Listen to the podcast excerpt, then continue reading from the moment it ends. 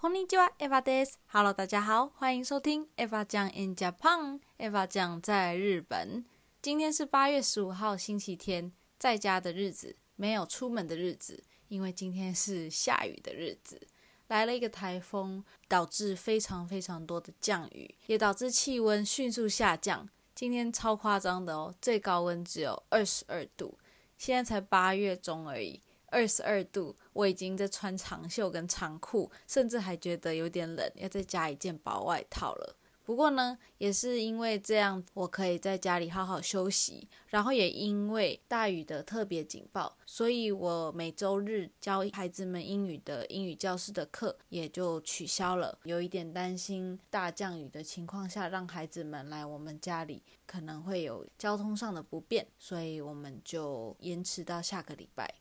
那刚好在这样子的一个日子里呢，下雨天就适合睡觉，适合在家里，适合做 podcast。我找来了一些之前的影片跟大家分享一下。那我们首先回到二零一九年的一月份，也就是我刚搬来远藤家的那一个月，我到现在都记得那一年一月非常非常的冷，不过心理上却是从来没有冷过，心里总是觉得非常的温暖。记得有一天，一月十三号，礼拜天，那一天的天气呢，跟平常都不太一样。那天非常的温暖，天气很好，天空非常的蓝，也没有一片云，没有任何的风，心情也特别的好。我翻了一下那一天的日记，上面写说，下去吃早餐的时候，打开厨房的门，孩子们都抬起了头，大喊着“艾巴酱”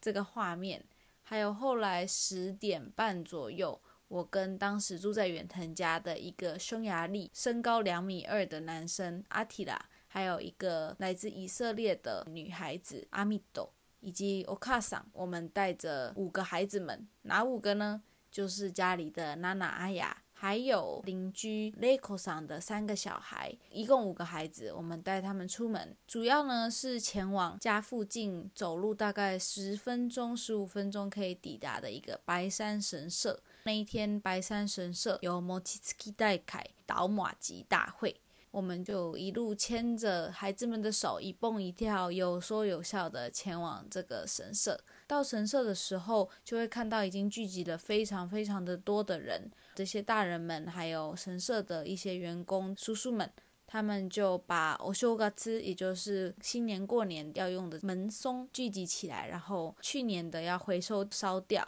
同时在旁边呢，开始准备一些前一天就准备起来的欧摩奇，也就是马吉。在接下来，大家就会一起倒马吉。说到这个倒马吉呢，真的非常的有趣。事不宜迟，先给大家播一下当时的声音画面吧。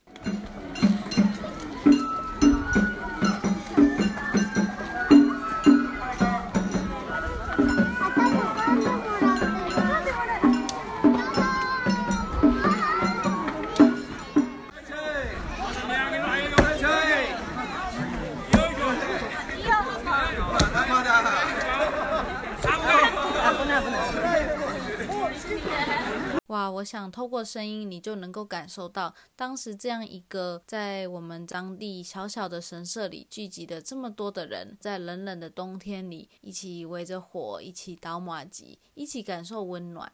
说到这个倒马吉，我觉得非常的有趣，它也算是日本的文化里非常重要的一个环节。以前我在早稻田读大学的时候，大概是每一年的秋天左右。在我们校园内的大卫庭园里，都会定期举办倒马吉大会。而且非常特别的是，早稻田他是特别请来相扑力士来倒马吉给你看，所以你就会看到在冷冷的天气里，这些光着臂膀、身材高大的相扑力士们站在这些百花盛开或者是说五颜六色的庭园里，轮流的去倒马吉。那这个倒马吉呢，一定会需要至少有两个人，一个人是负责拿着这个木头的锤子锤马吉。那另外一边呢，需要有另外一个人站在这个倒马吉的木臼旁边，负责将这个糯米不断不断的翻面，因为你倒马吉必须要保证所有的地方都有倒到，所以这两个人之间配合的默契也是非常的重要的，需要他们天衣无缝的配合，这样子马吉就能越快做好。那日本人呢，在打完马吉之后，可能有吃过的人也有了解。总而言之呢，打马吉之后的马吉配料有分很多种种类，其中经典的就包括酱油、红豆馅，或者是我最爱的黄豆粉。那有的时候，有些人还会加上一些红豆汤啊，或者是咸咸的。刚刚有说到酱油啊，或者是盐巴，有甜有咸。在捣完马吉之后呢，将一大块捣好的热腾腾的糯米，用手去弄成一球一球小小的，然后大家呢就会排成一排，拿着小盘子或者是塑料小盒子去接自己的马吉，选自己要的配料。冷冷的天气，热热的吃，哇，真的是非常好吃。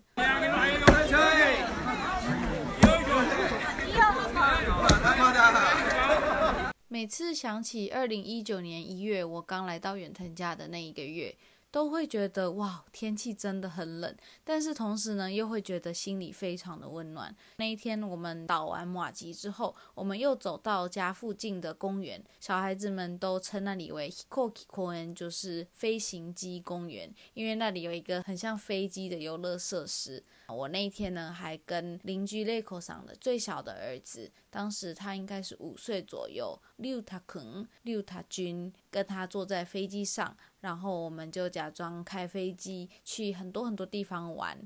后来我们还有一起跟孩子们玩鬼抓人啊，或者是一起围成圆圈圈，牵着手喊着一二三举高高，玩到十二点多。在离开公园的时候，我卡桑还买了公园旁边的小卖铺车子里热腾腾的 yakimo 烤地瓜，分给我们大家一起吃。哇，那时候就是又冷，你又玩得很饿很累了，当时被分到那一块小地瓜。实在是太幸福了。那一天真的就像以色列的女孩阿米头所说的 h o n t o n i kazoku m i 真的很像一家人的感觉。在那之后呢，匈牙利男孩阿提拉、以色列女孩阿米朵，他们也都离开日本，回到自己的国家了。在之后，就是又来了屏东的哥哥秀桑。那我记得那时候是四月，在樱花盛开的日子里，有一个星期天傍晚，我跟欧卡桑、秀桑还有霍哥，他是来自东北的东京大学博士，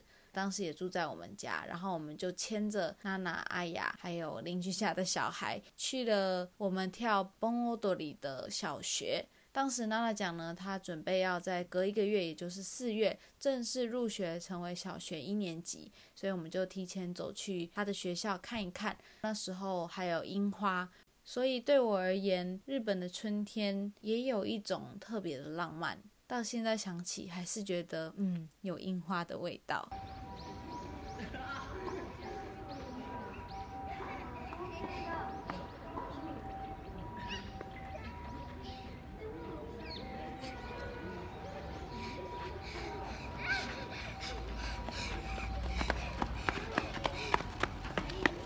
刚播的这个呢，就是我当时记录下来的秀桑跟娜娜阿雅在操场上追逐打闹，配合着阳光晚霞薄暮的非常浪漫美丽的画面。其实呢，这几天这段时间以来，我也是一直努力的在寻找、收集，说还有什么是日本比较经典、比较值得播放给大家的声音。但，嗯，也许是因为疫情没有办法出门太多，也有可能是因为灵感真的不够多了，一直没有找到合适的其他素材。不过呢，其实我仔细去想，就发现不用特别的去收集，也不用特别的去拼凑，很多生活的细节，很多美好的瞬间就在我们的当下，只需要我们好好的去关注，好好的去珍惜。就算是一种最好的生活态度了吧。那从一开始想要做 podcast，也就是因为疫情没有办法回去，也没有办法长时间的跟我想念的家人们相处，所以就想说透过录音的方式，用声音传递、介绍、分享我在日本生活的所见所闻、所感所想。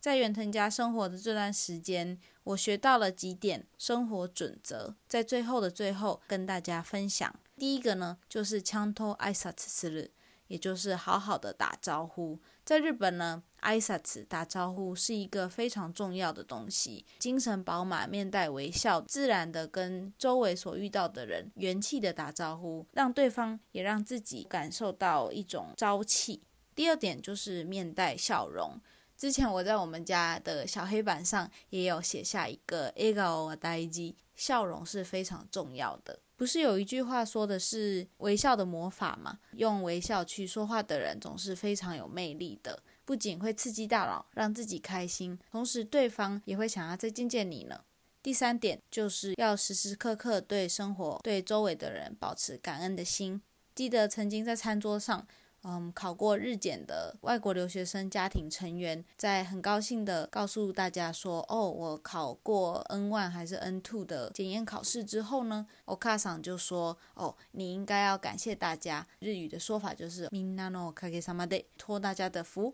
所以我能够考试合格。” 其实，在日本生活久了，这样的思想、这样说话的方式已经深入我的骨髓了。我也会觉得，不管我现在做的任何事情，其实都是来自于我身边这些人们的帮助。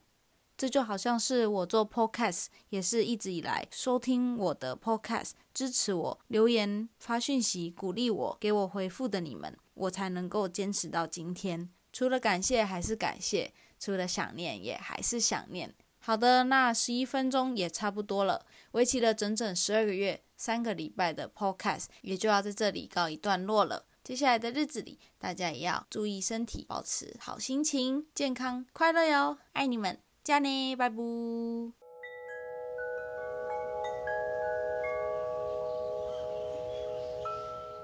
超棒的，你又有听到最后。那最后的最后，我的小彩蛋是，其实在去年疫情期间。我们周末几乎没有出门的那段日子里，我拿出家里的吉他，跟娜娜、艾雅在客厅一起弹奏、歌唱了这首《Country Road》。